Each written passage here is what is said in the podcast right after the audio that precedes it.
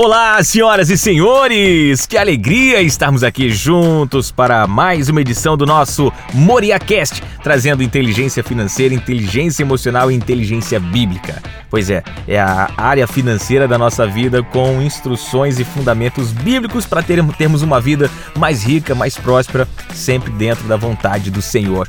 Bem, hoje nós temos um tema bem interessante, tá? Três passos simples para a gente organizar as nossas finanças e vivermos aí de fato o melhor desta terra. Quer saber? Então fica ligado que é o tema de hoje. Tá começando agora o podcast mais próspero da família cristã. Com vocês, Moriá Cast, com Alex Moriá. Muito bem, senhoras e senhores, aqui é Alex Moriá, seu educador financeiro cristão, juntinho com você para trazer essa inteligência financeira, emocional e bíblica que contribui para uma vida mais rica, né? Hoje eu quero trazer três passos para organizar as nossas finanças. Aí você pode falar, poxa, Moriá, mas é tão simples assim? Três passos apenas? Bem, tiro apenas, tá? Não são apenas três passos, mas é igual tipo servir ao Senhor Jesus, né? Servir ao Senhor Jesus tem um fundamento muito simples: é crer no coração, confessar com a boca e obedecer os mandamentos. Acabou. A tua vida está garantida no céu. Na prática é só isso? A gente sabe que não, né? Existem vários outros desafios. Porém, a, o princípio, o conceito é mais ou menos esse. E aqui nas finanças eu vou trazer três passos que são fundamentais, não são esses passos apenas para que a nossa vida financeira modifique completamente, mas também sem esses passos a nossa vida não consegue ser organizada, tá? Número um, anote aí, reconhecer que há um descontrole financeiro, que há um erro cometido, ou seja, assumir a responsabilidade. Você precisa assumir a responsabilidade da coisa, tipo, minha vida financeira não está positiva porque ou estou errando ou estou deixando de acertar, né? Existe aí esses, esses dois caminhos, esses dois polos aí.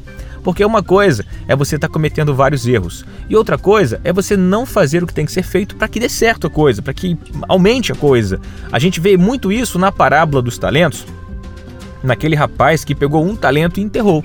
Ele gastou dinheiro? Não. Mas ele fez algo para multiplicar? Não. E o resultado, ele não foi aprovado ali pelo Senhor. Não é verdade? Então a nossa vida, a gente precisa estar agindo de alguma forma. E melhor que seja da forma certa, porque da forma errada realmente não tem como dar certo. Então, a primeira coisa é você assumir essa autorresponsabilidade, trazer para si, matar no peito e falar: não, realmente, eu tô, ou eu tô parado, ou eu tô fazendo errado e eu preciso fazer algo para que esse negócio mude. Número 2 é romper com o efeito manada das dívidas. O que é efeito manada? Para a gente entender é quando uma pessoa, uma, uma turma, uma quantidade de gente faz algo e a gente começa a fazer por conta da tendência, tá todo mundo fazendo. Isso acontece muito nas redes sociais, né? Quando rola tipo um meme, fica todo mundo fazendo aquele videozinho do mesmo meme. Isso é um efeito manada. O efeito manada é o que todos os influenciadores digitais desejam que aconteça com um de seus vídeos, uma de suas postagens, que é a famosa viralização, né? Todo mundo compartilhando a mesma coisa, todo mundo falando a mesma coisa, todo mundo rindo da mesma coisa. Isso é um efeito manada. Então, você precisa romper com o efeito manada das dívidas, que é o quê? Ah, mas todo mundo deve, por que, que eu não posso dever? Né? Quem não deve nesse Brasilzão?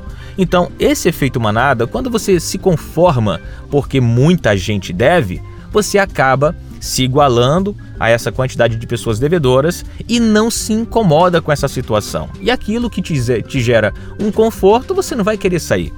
Então, fuja desse efeito manada. Ah, mas todo mundo deve. Como diria a mamãe, você não é todo mundo. Hã? Essa frase é clássica, não é? Então, foge desse todo mundo e fala: não, pode todo mundo dever, mas eu não tenho que ser um devedor. É tipo, mil cairão ao meu lado, dez mil à minha direita, mas eu não seria atingido. Então, você precisa entender que você é luz, você é sal da terra, você tem que ser diferente mesmo, tá? E não é apenas porque você é cristão, mas porque você precisa realmente ter uma vida digna, uma vida abençoada. E para que você tenha uma vida tranquila, é, financeiramente, emocionalmente também, você precisa organizar as suas finanças. Porque, gente, quem quer acordar de manhã e receber uma ligação de cobrança? Quem quer dormir pensando num boleto que vai vencer no outro dia? Sabe, esse tipo de coisa não pertence a, a, ao ser humano saudavelmente financeiro, né? Com as suas finanças saudáveis. Então, deseje estar no outro lado da, da coisa. Se está todo mundo ali conformado porque está devendo, fique conformado porque está tudo bem nas suas finanças, ok? Rompa com efeito manada. E número 3, por último aqui, e não menos importante, planejamento orçamentário familiar. É igual vacina, gente. Nem todo mundo gosta, mas devido às circunstâncias, todo mundo precisa tomar. Então, você precisa realizar planejamento financeiro familiar, que consiste em quê? O que é um planejamento financeiro? É básico, gente. É você simplesmente determinar a quantidade de dinheiro que você pode gastar para certas categorias. Então, o primeiro passo é categorizar as suas finanças. É o que?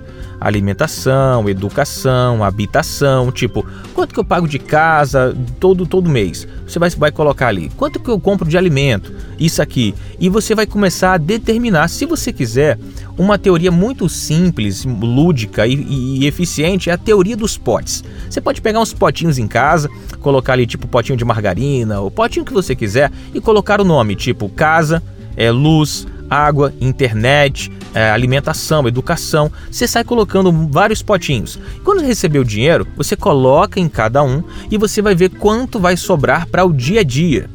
Então, eu te aconselho, se você está nessa fase da vida de organizar as finanças, evita comprar parcelado, evita comprar a prazo, a não ser que seja algo extremo, tipo um medicamento que você não pode esperar ou coisa do tipo. Mas do contrário, compre à vista e ali você vai, digamos, separar o seu salário, e digamos que sobrou 500 reais ali para passar o mês. Esses 500 reais já determina quanto que você vai disponibilizar para curtir o final de semana com a família. Quanto que você vai disponibilizar para comprar uma roupa, um passeio no shopping ou coisa do tipo. Você tem que determinar esses valores, porque se você não delimita, você vai acabar gastando. Tipo, da educação precisava de 200 reais, a alimentação precisava de 500 e a moradia precisava de mil. Se você não determinar, não separar tudo certinho, é capaz de você gastar na alimentação mil e na habitação você só ter 500. O que você tem que fazer? Você tem que tirar de outra coisa para cobrir ou pegar dinheiro emprestado. É assim que as pessoas se endividam. Tá bom? Então, falando de uma forma rápida aqui, objetiva sobre planejamento orçamentário familiar, é basicamente isso: é você determinar quanto pode ser gasto para cada categoria, para que você realmente não extrapole, não gaste mais do que deve ok? Espero que você tenha aprendido, tenha crescido, tenha aberto a mente aí. Fala, meu Deus, que revelação, né? Quase um apocalipse aqui financeiro. Mas você pode crescer muito mais. Nos siga nas nossas redes sociais, arroba Seu Problema Não É Dinheiro, no Instagram e também no YouTube. Sempre tem vídeos novos lá para que você possa crescer com informações sobre esse assunto tão pertinente, tão necessário dentro da casa do povo de Deus. Agora que já se ouviu tudo, aqui está a conclusão. Tema Deus e guarde seus mandamentos, pois isso é o essencial para o homem. Até a próxima semana, gente. Shalom! Você ouviu Moriá Cast com Alex Moriá, o podcast mais próspero da família cristã.